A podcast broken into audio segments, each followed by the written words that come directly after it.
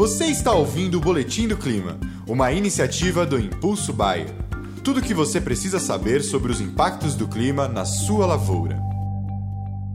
Olá a todos, aqui é Marco Antônio Santos, agrometeorologista da Rural Clima e vamos para o nosso alerta agroclimático né, dessa semana, hoje, né, dia 8 de dezembro de 2021. Vamos falar bastante aí sobre essa seca que vem ocorrendo no sul do Brasil. Olha, realmente é, a tendência né, para essas próximas, se você pegar aqui a próxima semana, é de poucas chuvas em grande parte dessa metade sul aqui é, do Brasil agora. Né, não há previsões de chuvas aqui para o Rio Grande do Sul, Santa Catarina, Paraná, é, São Paulo e Mato Grosso do Sul não há, né? Como a gente pode ver, somente há previsões de chuvas sobre essa região mais leste aqui, da, tanto do sul quanto do sudeste aqui de São Paulo, devido a um ciclone que está aqui sobre a região, né, sobre o Atlântico, jogando um pouco de umidade sobre a região leste das áreas aqui do sul e, par e partes do sudeste. Por outro lado, como não há previsões de chuvas para esse cone sul do Brasil, né, da América do Sul, os corredores de umidade tendem a ficar realmente é, sobre toda essa região norte aqui do Brasil, onde vocês podem observar. Então, portanto, não só essa quarta-feira, mas toda a semana será marcada por chuvas em grande parte das regiões produtoras de Rondônia, Mato Grosso, norte de Goiás, norte de Minas, todo o Mato Piba, assim como também né, na região norte do Brasil. Isso por conta da presença de uma frente fria aqui na região é, na, na, região nordeste, na litoral nordestino, organizando essas linhas de instabilidades.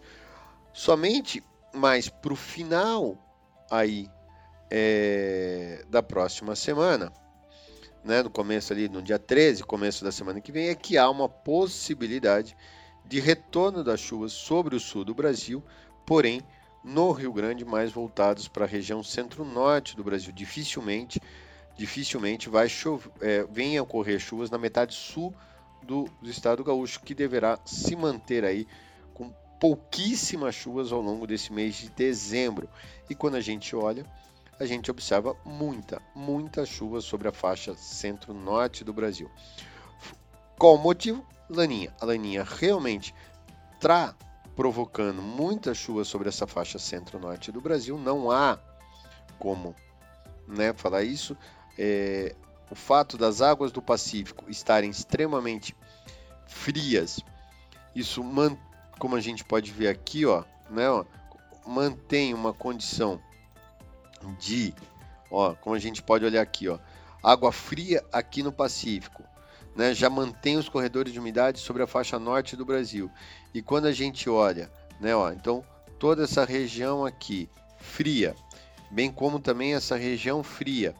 E por outro lado, essa região quente do Atlântico, os corredores de umidade tendem a ficar mais voltados aqui para a região mais norte do Brasil. Por isso, essa tendência de poucas chuvas no sul, quando acontece chuvas mais irregulares e excesso de dias chuvosos no norte. Essas chuvas têm provocado muita apreensão junto aos produtores de Rondônia, Mato Grosso, Goiás, Minas, Pará, Tocantins, Bahia, Piauí e Maranhão, por conta do excesso de dias chuvosos, problemas para a realização dos tratos culturais, falta baixa luminosidade, afetando o pleno desenvolvimento e enchimento de grãos da soja. Por outro lado, né, essas, essas chuvas estão sendo boas para manter os solos com bons níveis de umidade até excesso.